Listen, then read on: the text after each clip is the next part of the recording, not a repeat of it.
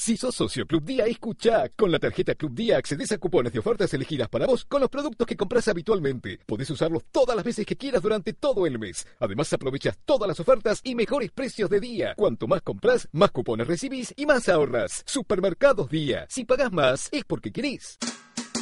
Historias de vida. Entrevistas con los protagonistas de la cultura y la política. Un diálogo abierto para pensar desde una óptica diferente. Voces y Memorias. Los domingos de 12 a 13 con la conducción de Hernán Dobri.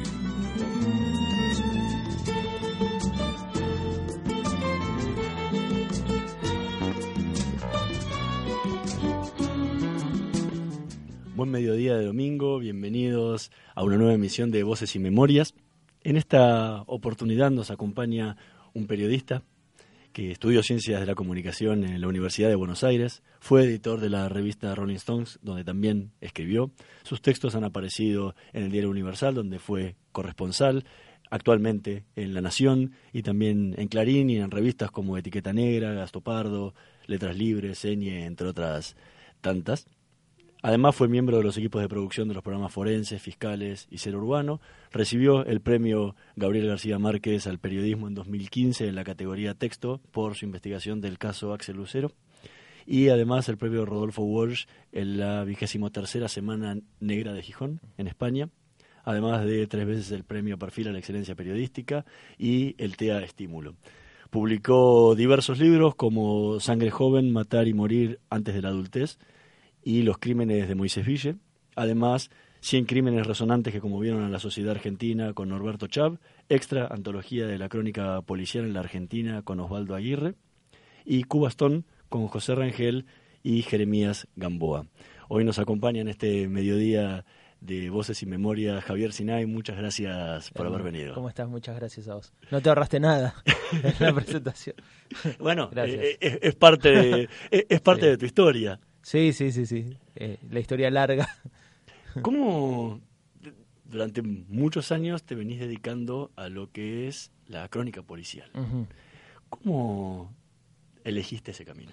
¿Por qué, por qué mm. dentro de dos tantas secciones del periodismo te...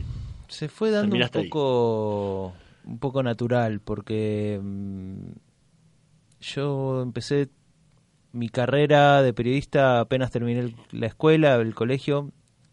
Eh, de muy joven tuve una vocación fuerte y empecé trabajando en el suplemento Sigue Clarín, que es el suplemento de los días viernes. de Bueno, no sale más. No sale más, mira. Durante, durante tantos años. Era un clásico. No sale más. Fue un suplemento de los días viernes. Estaba el Sigue Clarín y, el no de página. Claro, exacto. Yo los leía cuando era adolescente y después quería trabajar ahí. Y empecé como a los 20 años, ¿no? muy temprano. Y... Pero escribiendo sí, cultura joven, música. Sí, música y, me empezaron a asignar notas de sociedad. O sea, la consigna del suplemento es que fueran historias protagonizadas por jóvenes de entre 15 y 25 años, de cualquier cosa. Y me empezaron a asignar, porque me llevaba bien con ese tipo de historias, historias de índole social o un poco duras, como no frívolas, no superficiales eh, o no felices a veces. Y ahí empecé haciendo algunos crímenes de jóvenes y demás. Y después, mm, por una de esas carambolas de, las profesiones, eh, terminé trabajando en la producción de Ser Urbano, el programa de Gastón Pauls, que se producía en Ideas del Sur, y después Ideas del Sur produjo Forenses, un programa que era de sobre crímenes reales, con entrevistas a los forenses, a los policías, a los fiscales. Y ahí fue la primera vez que hice periodismo policial. Yo era productor, tenía que buscar historias y hacer las entrevistas. Y fue la primera vez que hice periodismo policial de lleno y me gustó muchísimo. Porque era como estar en una película o en una novela. Yo cuando era adolescente leía muchas novelas policiales y veía muchas películas del género. Y era tal cual. O sea, la realidad y la ficción están muy identificadas, muy, se parecen mucho a veces la realidad es un poco más sucia, ¿no? Pero, pero también tenemos el género negro duro, ¿viste? Hay un género negro que es bien duro y, e imita muy bien a la realidad.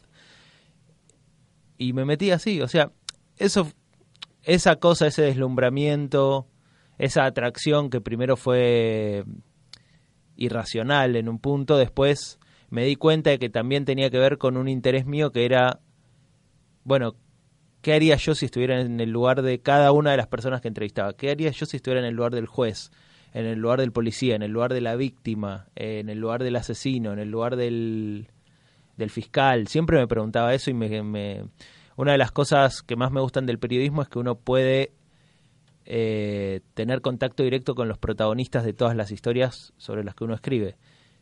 Y entonces me daba cuenta de que hablar con esta gente para mí era muy interesante, porque eran todas historias humanas muy, muy al límite, obviamente, ¿no? Sí, porque todas terminaban en un crimen. Sí, claro. Sí, y entonces, bueno, me interesaba mucho hablar con estas personas. Eh, y después ya viene un segundo nivel que es, bueno, como pensar eh, más racionalmente cómo es nuestra sociedad, cómo qué hace nuestra sociedad con los crímenes, o sea, cómo responde ante los crímenes, muchas veces mal, pero también muchas veces bien. Eh, ya es una mirada más sociológica que vino después, ¿no? Pero entonces estuve, estuve como 10 años más o menos entre mis 25 y mis 35, estuve trabajando con eso. Bueno, no tanto como 10, pero digamos que en los últimos, por ahí dos años ya aflojé un poco.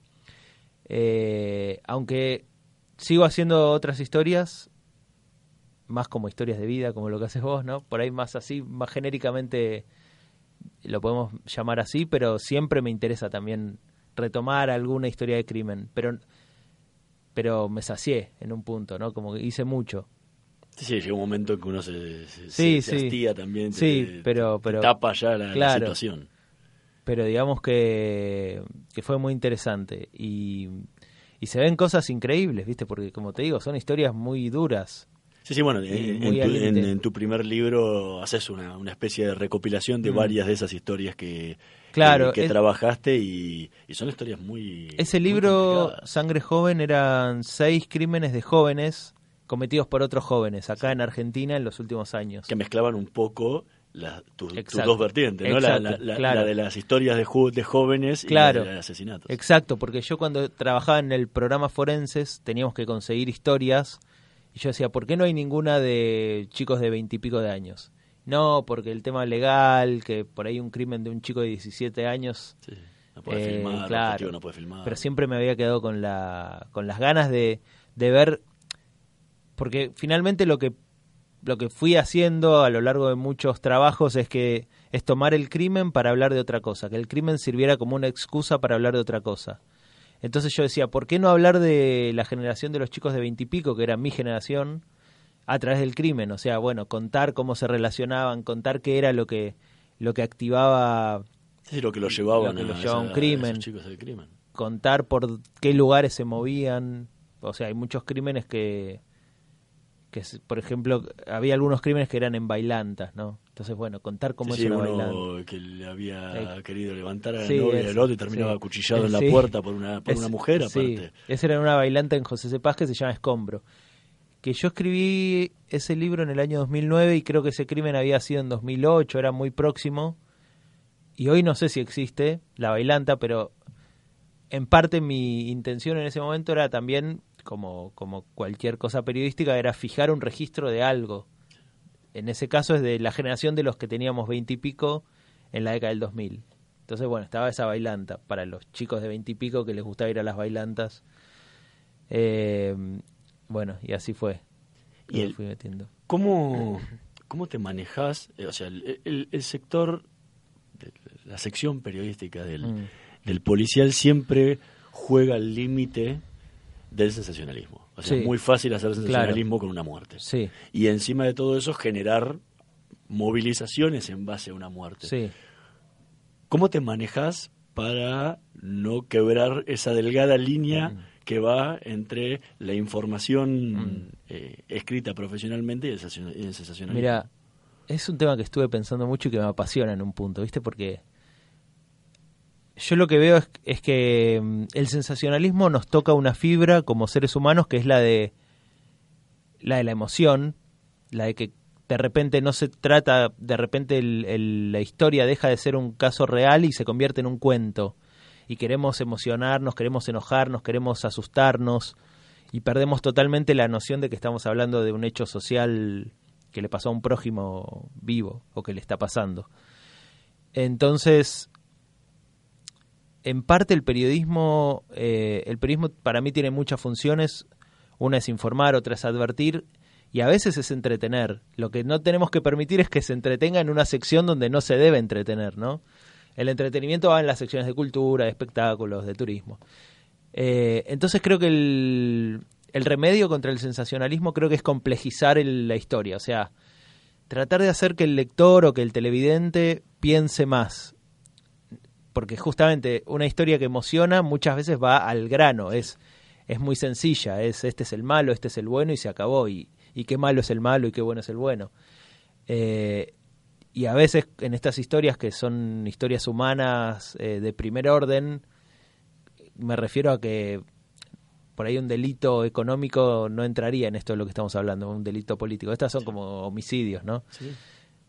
Eh, y a veces los humanos no son ni tan malos ni tan buenos, entonces tenemos que complejizarlo en el sentido de, de contar la historia con todo su contexto. Ese para mí ese es el remedio, es abrir nuevas puertas dentro de una historia que, que, toda la sociedad conoce, si es un caso famoso. Sí, aparte no, formar parte y transformarte en el juez. Bueno, Porque es, lo que, termina pasando muchas veces en el periodismo. Que claro. El se pone en juez y ya, ya lo juzgó, lo condenó, medieval. Y le hizo pagar, y le hizo pagar la pena completa. Es total, claro, totalmente medieval. Y no, Bueno, todo el tiempo ahí. Por eso es importante también la figura del editor, ¿no? Porque a veces eh, los periodistas nos mandamos, nos mandamos y en el medio nos calentamos y perdemos un poco la noción y necesitamos tener un jefe que es el editor que nos que nos ponga nos enfríe la cabeza un poco. Sí, en una, en una nota decías que en el periodismo policial hay un uso de la cosificación del dolor ajeno claro. o de la desgracia ajena. También, claro. E, esa es un poco la línea sí. Eh, delgada y donde uno está es que hace falta todo el tiempo hace falta mucho no porque a la vez tenés que tener respeto por las víctimas, tenés que tener eh, prudencia con el acusado, que por ahí, como decíamos, por ahí no todavía no está siendo, no está juzgado. Eh, tenés que tener respeto por el lector para que ayudarlo a pensar más, como yo decía antes. Y, tenés que conseguir la información, y a veces conseguir la información es meterse en, en, en el lodo, digamos, ¿no? Porque es bueno, es buscar un expediente, es averiguar cosas de la autopsia, es ir a, a una cárcel y eh, todo eso hay que hay que hacer a la vez. ¿Y, cómo te sentís en ese submundo? Y porque ese mundo está escondido. Sí, es que a la vez es emocionante porque ahí yo personalmente siento esto que te decía de que como periodista yo tengo la posibilidad de estar ahí y de preguntarle a toda esa gente las cosas que yo quiero, ¿no? Siempre pensando en, en mi trabajo, en que no puedo preguntar lo que se me antoje completamente, pero pero es tener es ser testigo de primera mano de algo, de primerísima mano, ¿no?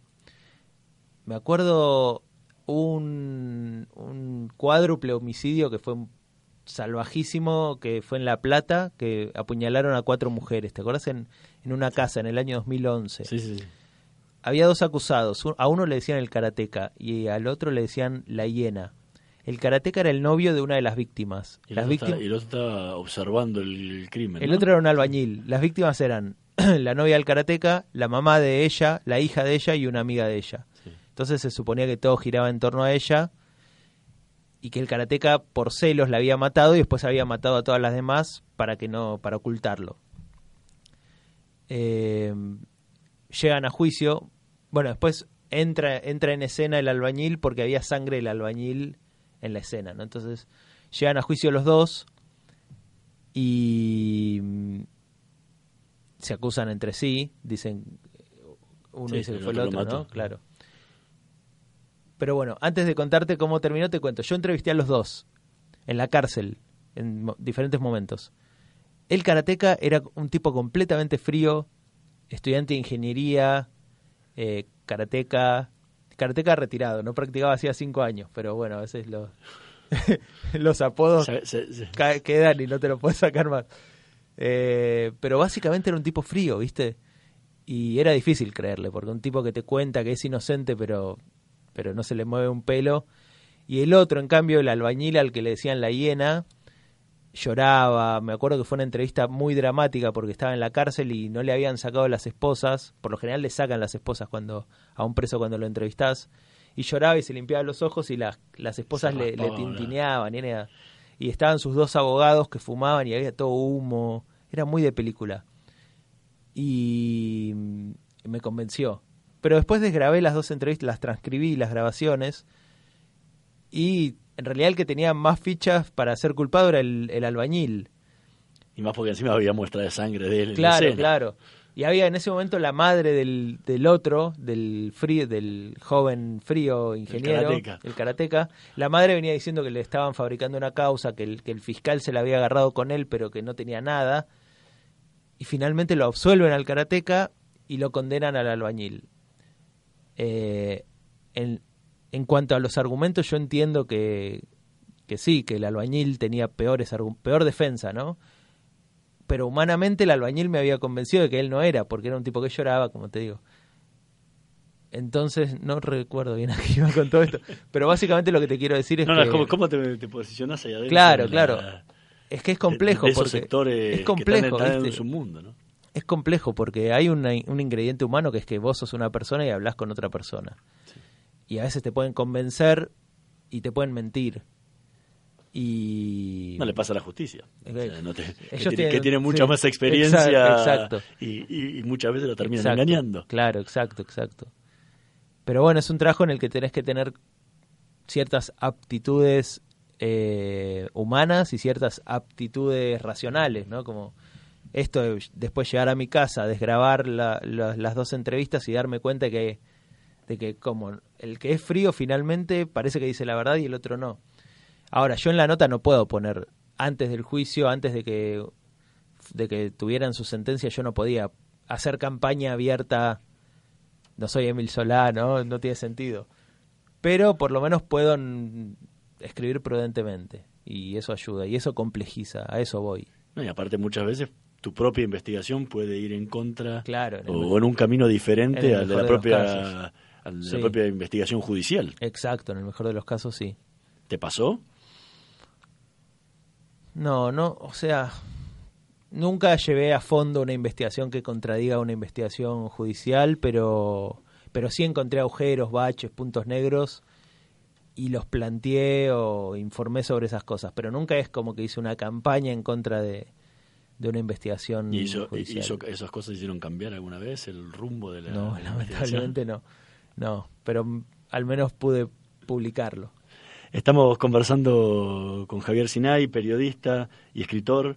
Vamos a, escuchar el, primer tema que, que él eligió para este mediodía de domingo, Pájaro Campana, Los Hermanos Torres.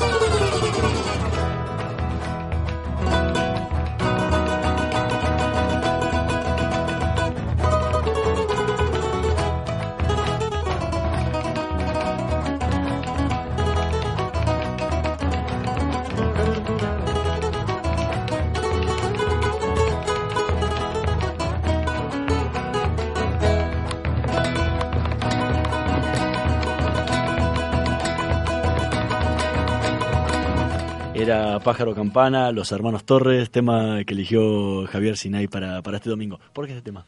Son unos músicos eh, de Moisésville, Moisés Ville.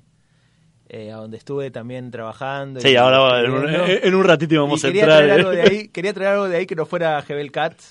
Hebel Cats tiene una, Para- una canción. Para salir de. Claro. un poco. Y son muy buenos. Y bueno, ese es un tema del- es para- de folclore paraguayo. Se toca en arpas, pero ellos lo tocan con guitarras. Y hacen guitarreada con bombo, ¿viste? Son. ¿Y son los buenos. conociste ahí durante, durante tus La verdad es que no, meses de investigación? no los conocí en persona, Ajá. pero los empecé, los descubrí, digamos, musicalmente. En, en una nota solías decir que, que un periodista suele tener dilemas morales Mm, y que vos tenés una colección. sí, bueno. ¿Cuáles son? Eh, a veces he hecho algunas notas que que me preguntaban cómo tenía que cómo, cómo tenía que, que- que- que informarla, ¿no? que escribirla. Eh, el mejor ejemplo de esto, tengo varios ejemplos, pero entrevisté a Omar Chaván 15 días después de Cromañón.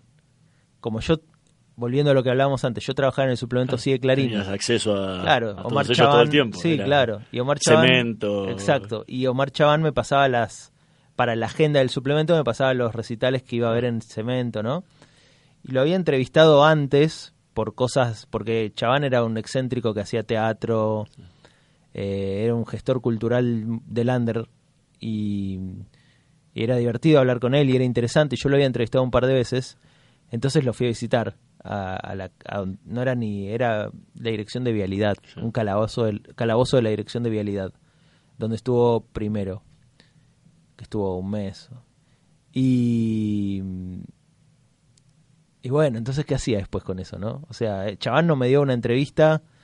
Yo le dije que quería publicarlo. Él me dijo. "Mm, fue toda una cosa así. Yo después escribí una crónica de mi visita a la cárcel, donde puse un par de textuales que él me dijo, que finalmente es lo que él después dijo en el juicio, que él había prendido las luces y demás, que él había visto que iba a pasar eso.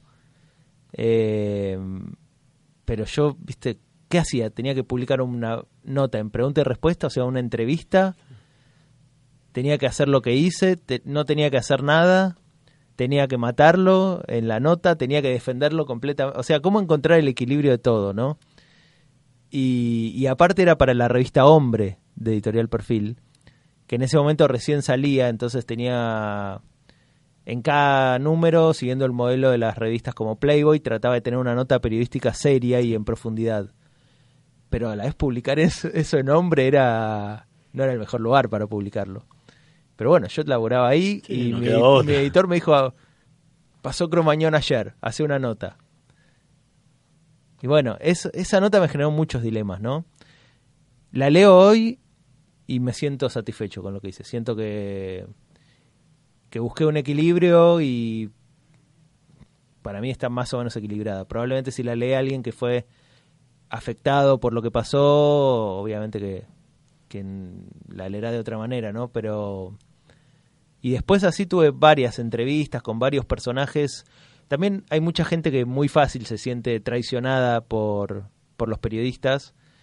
Y a mí no me gusta eso, pero a veces no queda otra. A veces uno no, no quiere usar la palabra traición, pero entiende que la persona que uno entrevista se sienta traicionada, ¿no?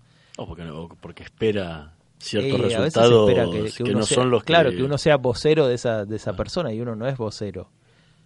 O uno le advierte a la persona, te voy a preguntar, te quiero en la entrevista, te quiero preguntar sobre este asunto. La persona dice, no quiero hablar de ese asunto. Bueno, voy a poner en la nota que vos no vas a hablar de ese asunto, pero ese asunto existe.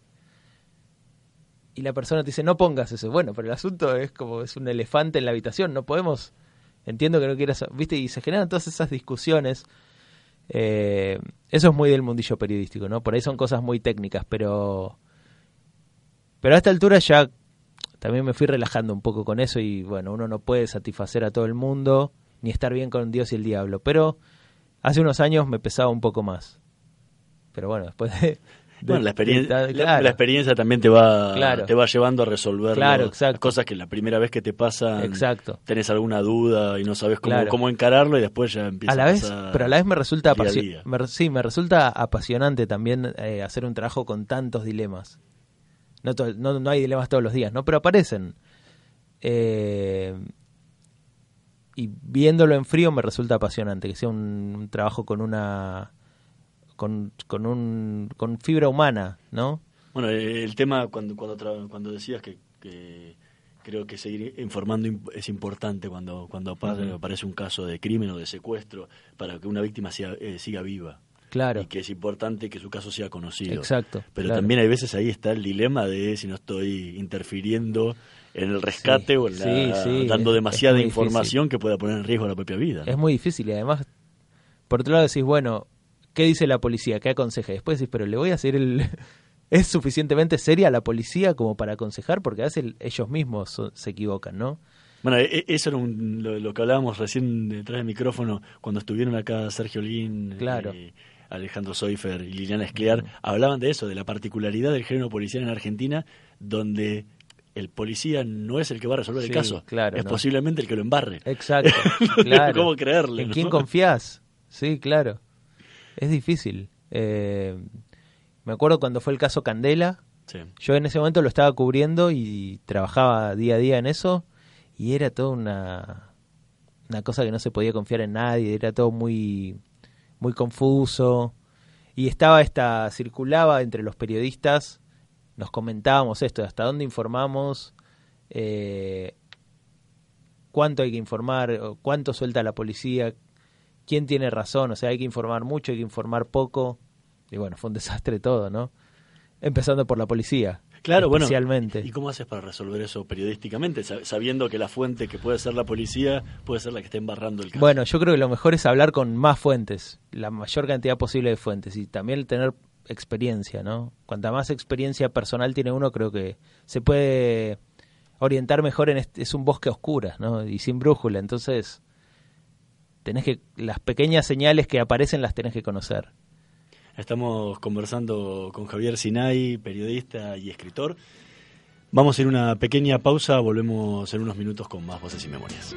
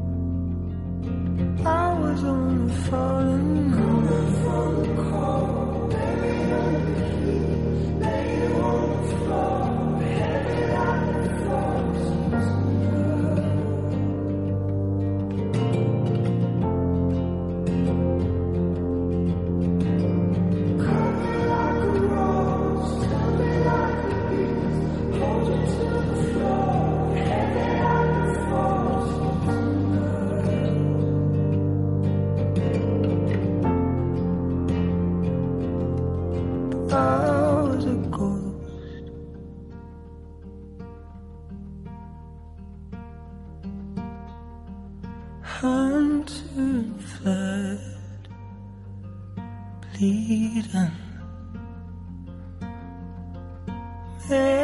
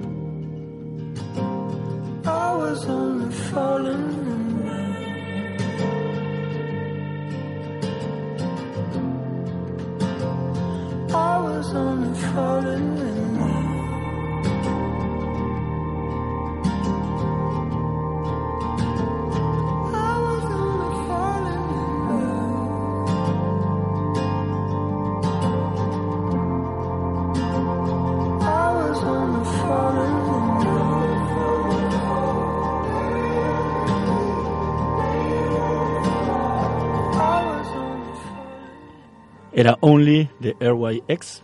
Así es. Creo que sí, no sé, pero está bien, suena bien así.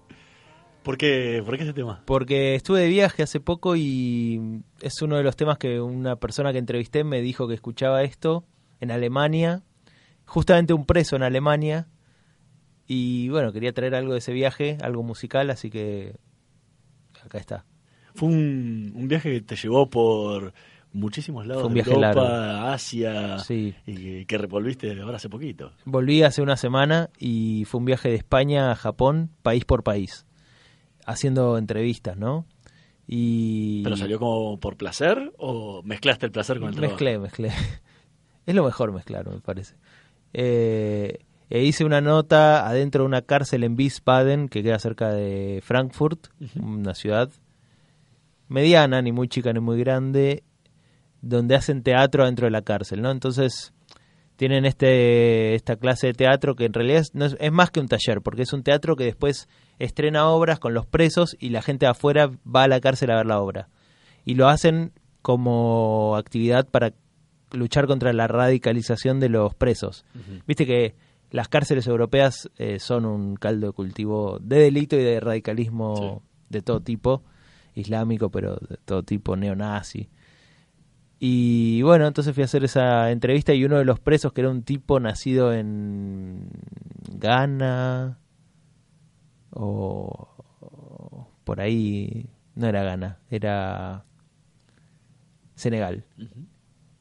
Fava se llamaba, Fava de Senegal, criado en Alemania, preso, escuchaba esta canción adentro de la cárcel. Y él me decía, yo escucho esto, todo el mundo piensa que escuchamos música muy violenta, pero no, yo escucho esto y me relajo. Entonces, bueno, está bien. ¿Y cómo fue la experiencia de ese viaje? Porque pasaste... Y fue increíble, eh, eh, fue- y ¿Tomaste el transiberiano? Sí, tomé el tren transiberiano en Moscú hasta Pekín, bajando y durmiendo en hoteles en las ciudades, también durmiendo arriba del tren, depende de la noche. Y fue increíble ver cómo va cambiando la geografía humana, ¿no? Cómo van cambiando los pueblos, las culturas, eh, porque primero tenés el, la- el este de Europa y después tenés el este que es el lejano oriente, ¿no? El este de China. Eh, entonces, lo, in- lo, lo interesante es ver dónde empieza China, dónde empieza Europa del Este, que siempre empiezan antes de... de- Sí, o sea, se van fundiendo claro, lentamente. ¿no? de repente estás en Pekín y decís, pero ¿dónde empezó esto? ¿Dónde empezó eh, el genotipo chino? Y empiezan en Rusia, en el sur de Rusia, que en realidad son buratianos, se llama así el pueblo, y son como los mongoles, pero del lado de Rusia. Y ya tienen los ojos rasgados y son como chinos, pero hablan ruso y son se llaman Andrei. Eh, tienen nombres rusos, ¿no? Obviamente. Y después, ¿dónde empieza Europa del Este? Y empieza en Alemania, obviamente, no empieza... En Rusia no empieza, empezó mucho antes. Eh, eso me interesaba mucho. Y después hay zonas más de, de, de mezcla, ¿no? Donde conviven el ruso chino, o sea, el ruso buratiano con el ruso rubio, clásico, eslavo, eh, y el casaco, que es como una cosa, un ruso mezclado con un tipo de Medio Oriente, ¿no? Ya es Eh, Pero es fascinante. Sí, bueno, también todo el sur de Rusia se mezcla Claro. con, con el Medio Oriente. Sí, sí, los países terminados en Istán. Sí. Eh, es muy interesante. Y la verdad es que fue un viaje muy bueno porque fue todo, todo bien, no hubo ningún tipo de problema. Que yo decía, bueno, algún problema por ahí voy a tener, no sé de qué, pero no sé por dónde me va a venir. Pero salió todo perfecto. Lo que más me preocupaba era pasar las, las fronteras, hacer migraciones, ¿no? En cada lugar. Pero tenía mis visas en el pasaporte, todo bien. Bueno, dentro de Rusia no tuviste problema, era, ya era una sola visa. Claro. No, te- No, no, hasta, no. Hasta llegar a Mongolia Sí, no, claro. no tuviste, no tuviste No. problema por un largo tiempo. No, exacto, claro. Y en Rusia estuve un mes más o menos. Eh, fui a Grozno, que es la ciudad de mi tatarabuelo. A, a- a eso te iba a preguntar. Sí, sí, fue increíble. Porque siempre ¿Cómo había... volver? Grozno es en Belarus, Bielorrusia. Siempre había querido ir ahí, pero uno nunca está... Por más que vaya a Europa, vas a España, Francia, y estás a cinco horas o cuatro horas de, de avión. Sí. No sé si tanto, pero bueno, igual... Sí, sí, menos, dos horas Sí. y pico. Pero son aviones, viste, que no es ir y venir. es- Bueno, y fue una experiencia muy buena. Eh, Bielorrusia es un país que tiene muy mala reputación en este momento porque está gobernado por un presidente que se llama Lukashenko desde 1994 y tiene un régimen post-soviético. Eh, entonces, Uno de los burócratas soviéticos que se transformó Claro. en presidente democrático. Exacto. Muy amigo de Putin y tiene mucha fama dictatorial, ¿no? Prefiero no, no ponerme a, dar mi opinión, pero la fama está. Entonces eh, pensé que iba a ser complicado y la verdad es que no fue complicado para nada. Sí fue complicada la entrada, muchas preguntas, mucha desconfianza, pero una vez que estás adentro, la verdad, y eso que fui como periodista, eh, me ayudó mucho la embajada local acá en Argentina. De hecho, están muy interesados, el embajador local está muy interesado en que los descendientes de Bielorrusia vayan a conocer Bielorrusia. Así que si hay oyentes que vienen Que de se ese vayan lugar, anotando que vayan, los van a, los porque van a promover. realmente vale la Bueno, pena. eso, eso lo dejaste plasmado en una crónica para el Diario de la Nación. Para... Sí, sí, salió hace dos semanas. Y, Bueno, y Grozno, ¿cómo- entonces, ¿Cómo ¿no? fue el sentimiento ese de volver? Es como, es como el, el- poema de Junín de Borges, ¿no? Es volver a Junín donde no estuve nunca. Exacto, es que yo había leído tanto sobre, para mí era como un lugar mítico Grodno, ¿viste? Un- es una ciudad que está, que fue, fue Polonia, fue Lituania y hoy es Bielo- Bielorrusia. Fue, Sí, dependiendo está cómo le corrían la claro, frontera. está en la frontera y es muy coqueta, o sea, hubo batallas en la Segunda Guerra Mundial, pero en las afueras, entonces tiene un casco histórico que no ha sido destruido, donde por ejemplo está el balcón desde donde habló Napoleón cuando hizo la campaña de 1812. Eh, es tiene como un cierto espíritu centroeuropeo, más al estilo de Cracovia. Es muy linda, es, es- tiene 300.000 habitantes, no es, no es un pueblito, pero el casco histórico es, haces todo a pie, es muy chico y yo estuve ahí, o sea, tenía todo en el casco histórico. No ¿Y cómo te sentiste estando en esa ciudad donde había no sé, tus- raro, tus muy raro. No, no sé cómo decirlo, pero era emocionante y a la vez no había nada, porque había, cuando mi tatarabuelo se fue de ahí en 1894, había 42 sinagogas, porque los judíos de Euro- del imperio zarista estaban todos, eh, tenían que Sí, vivir en, la franja, en la en la franja, ¿no? La externa. zona, sí, zona de exclusión, que estaba en la zona occidental del Imperio zarista, Lituania, Bielorrusia, Ucrania. Pero cuando pasaron los nazis y después los comunistas, de las 43 sinagogas que había, quedó una sola. Y había tres cementerios judíos y ahora hay uno solo. Entonces, la ciudad estaba, eh, se mantenía la parte histórica, pero de los judíos casi no había nada. Hay, la sinagoga que queda es muy importante y está bien mantenida, no es una cosa chiquita, ¿no? Pero, pero es como una doble, había una doble presencia, un juego de presencias y ausencias, ¿no? Entonces elegí ir a la sinagoga y al cementerio judío que había sido inaugurado en 1784. O sea, el primer muerto fue enterrado en 1784. Y yo dije, "Mi- mis ancestros pasaron por acá, sí o sí. Seguro. Y es lo más cerca que puedo estar de ellos. Y después, bueno, caminar el casco histórico, donde probablemente también estuvieron, y ver el río Neman, que es un río que cruza la ciudad. Y caminar por la ciudad y es disfrutarla sin saber por dónde, pero disfrutarla. Entonces, me fui con más preguntas que respuestas en un punto, porque además decía, la ciudad era, era bellísima, entonces decía, Y había 43 sinagogas cuando estaba mi tatarabuelo. Entonces, ¿por qué se fue? Sí, esa, esa pregunta te la haces en la Claro. nota, ¿no? ¿Por qué, ¿Por qué te fuiste de acá? Claro, si no, o sea, esta zona no era la más castigada por el antisemitismo en ese momento. Había más antisemitismo en el sur, en Ucrania, eh, no en Grodno, Pero, definitivamente. pero estaban curados de espanto, ¿no? Por ahí. Sí, pero hay muchas crónicas de mi bisabuelo, del hijo de- de- del que se fue, que era periodista, y de hecho fundaron una revista en Argentina en la década del 40 de Grotner, o sea, de inmigrados de Grotno en Argentina, y tenían mucho amor por Grotno. No decían que, no renegaban ni decían que hubiera habido mucho antisemitismo en su época, ¿no? Pero bueno, yo creo que se vino acá por el sueño de América, el sueño de trabajar la tierra, las colonias agrícolas judías. Ellos se vinieron a Moisésville, Moisésville, eh, y ese sueño era muy fuerte, ¿no? Y probablemente sí, había antisemitismo también. Por ahí no era tan duro, ni hubiera pogroms eh, muy seguido, pero sabían que algo intuían. Igual se fueron en 1894, o sea, l- Sí, bueno, lo peor no- vino no, después. no ¿no? es, no es raro que es la época donde se fueron todos los que vinieron de esa época. O sea, la- todas las primeras oleadas Sí. judías de inmigrantes Sí. de Rusia. Las colonias, claro, empezaron en época. 1890.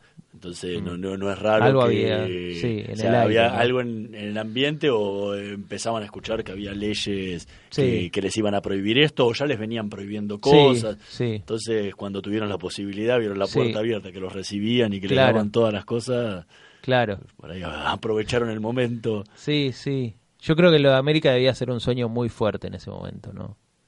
Eh, Sí, sí, empezaba y se empezaba a hablar aparte. Claro. eh, tanto de, o sea, de las Américas, tanto la del norte como, Claro. como la del sur, so- sobre esas posibilidades Sí. de, de libertad más que nada. sí, sí, totalmente. Vamos a, a escuchar un, un último tema. Estamos con Javier Sinai. Eh, eligió Gengis Khan de Batsorik Banchik.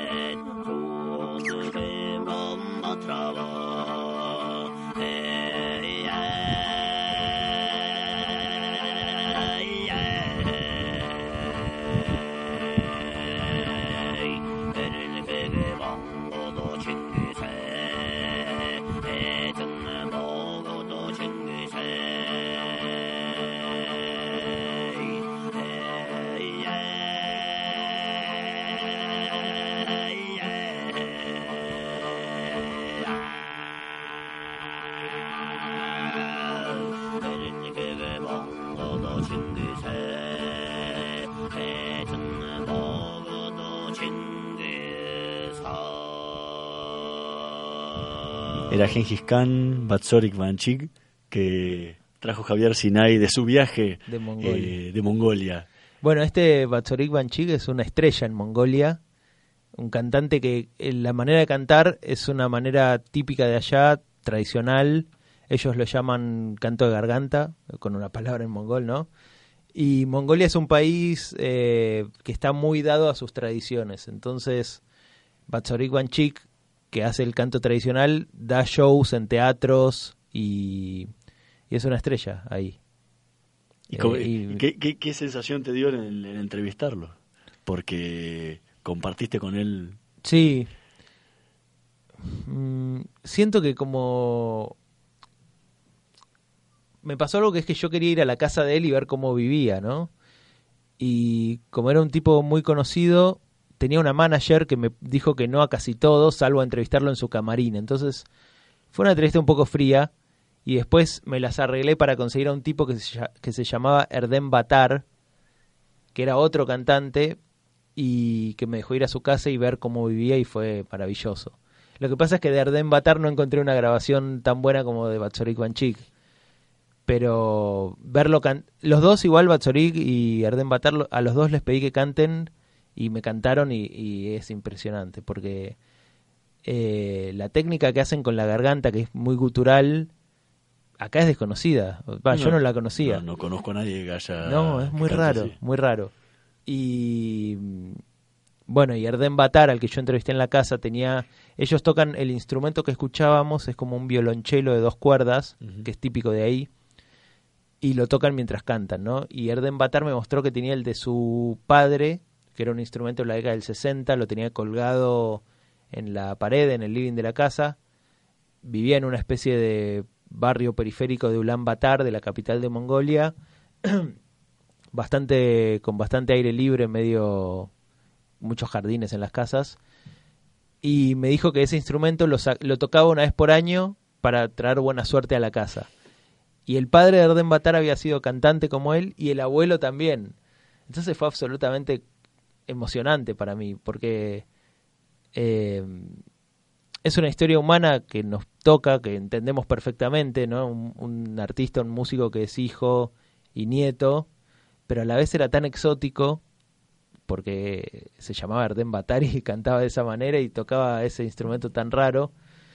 Eh, entonces, cuando a través de, volviendo a lo que hablábamos al principio, cuando a través de este oficio tan lindo que es el periodismo, puedo tener la chance de hablar con un tipo así y conectar de corazón a corazón, ¿no? Porque me está contando sobre su abuelo y sobre su padre, me siento súper afortunado. Es tu próximo libro. Sí, voy a El de escribir sobre el crónicas, viaje. Sí, sí, sí, totalmente. El, tu segundo libro, que fue el- Los crímenes de Moisés Ville, o de Sí. Moisés Ville, Sí. eh, ¿cómo, te, ¿cómo te impactó? Porque por lo, por lo que uno ve en el, en el, en el texto, fue como también, no solo fueron, parecieran dos caminos separados, de, paralelos que, que van alrededor de todo el libro. De vos estás dando de descubrir estos crímenes y a ver, descubriendo tu propia familia. Sí, fue increíble. Eh, fue como vos decís, fue, viste, hay, hay cosas que uno hace que está como tomado, ¿no? Como que te llevan, te llevan solo. O sea, fue un libro para el que investigué durante cuatro años, o sea que no fue fácil, pero me llevó, viste, salían las cosas. Había que ponerle mucho esfuerzo, pero salían. La historia es que mi bisabuelo, que era el hijo de, del que llegó en 1894, m- mi bisabuelo fue periodista y cuando ya era viejo, en la década del 50, escribió un artículo que era una memoria de unos crímenes que había habido en Moisésville en la década de 1890, Sí. cuando ellos llegaron. Que eran crímenes de gauchos bandidos que pasaban, robaban y mataban, algo muy común en las colonias agrícolas de toda la provincia de Santa Fe. Sí, Garchunov también dejó... El sí, y el padre Gerchunov, de hecho, Sí. es una de las víctimas, Sí. fue asesinado ahí. Entonces, yo, que como dijiste, yo estaba trabajando haciendo periodismo policial, dije, bueno, qué interesante todo esto. Y después dije, por un lado, qué, interesante, eh, qué interesantes estos crímenes, cuánto nos pueden contar sobre el origen de Moisésville, sobre la llegada de esos inmigrantes judíos a la Argentina y sobre los, por qué los gauchos estaban siendo corridos y reaccionaban de esa manera tan violenta. Sí, como era el clima de época. ¿no? Exacto, ¿no? Pero a la vez después dije, bueno, ¿y por qué mi bisabuelo escribió sobre eso? ¿Y qué hace- por qué mi bisabuelo fue parte de esa corriente inmigratoria?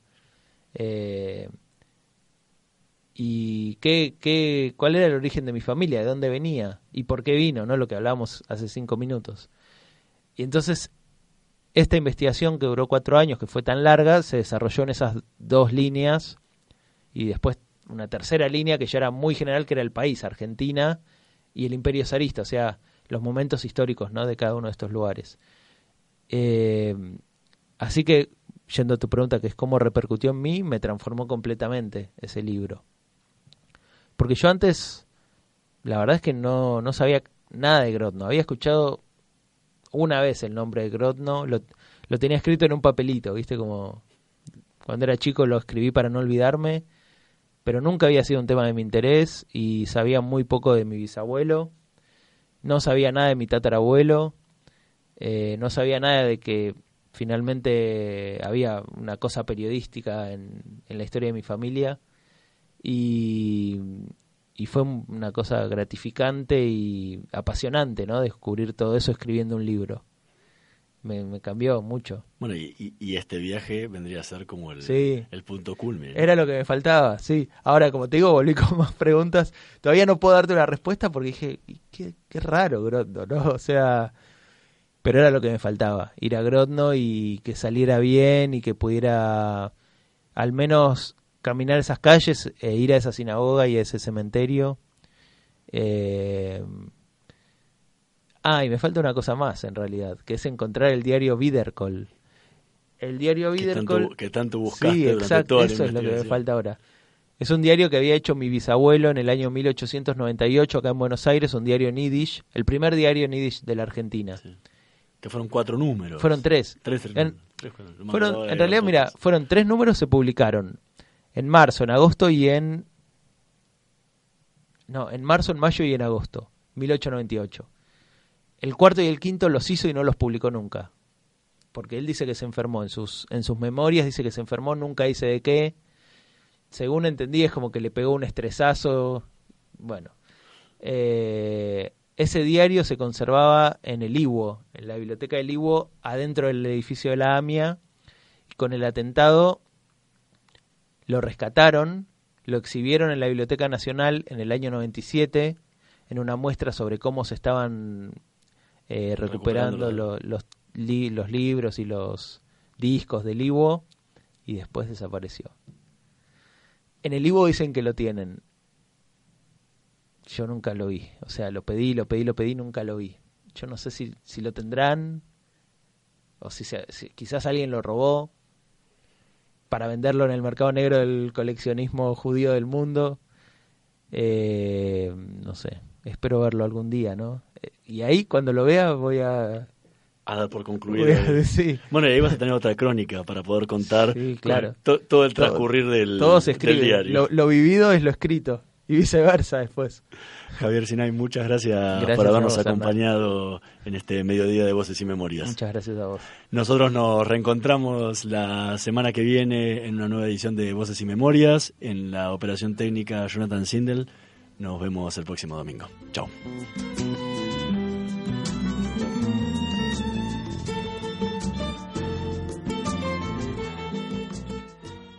Sos una verdadera experta en ahorro, escuchá estas ofertas. Del domingo 12 al martes 14 de noviembre lleva dos toallas de cocina multiuso día por 100 unidades a 25 pesos y dos detergentes Ultra Limón día por 300 mililitros a 30 pesos. Supermercados Día. Los mejores precios, las mejores ofertas. Ofertas exclusivas para socios día válida solo para consumo familiar. No incluye productos del programa Pisos Cuidados Ahorra Manista Super Quincena del Oro Stock 50.000 unidades máximo 6 unidades por compra.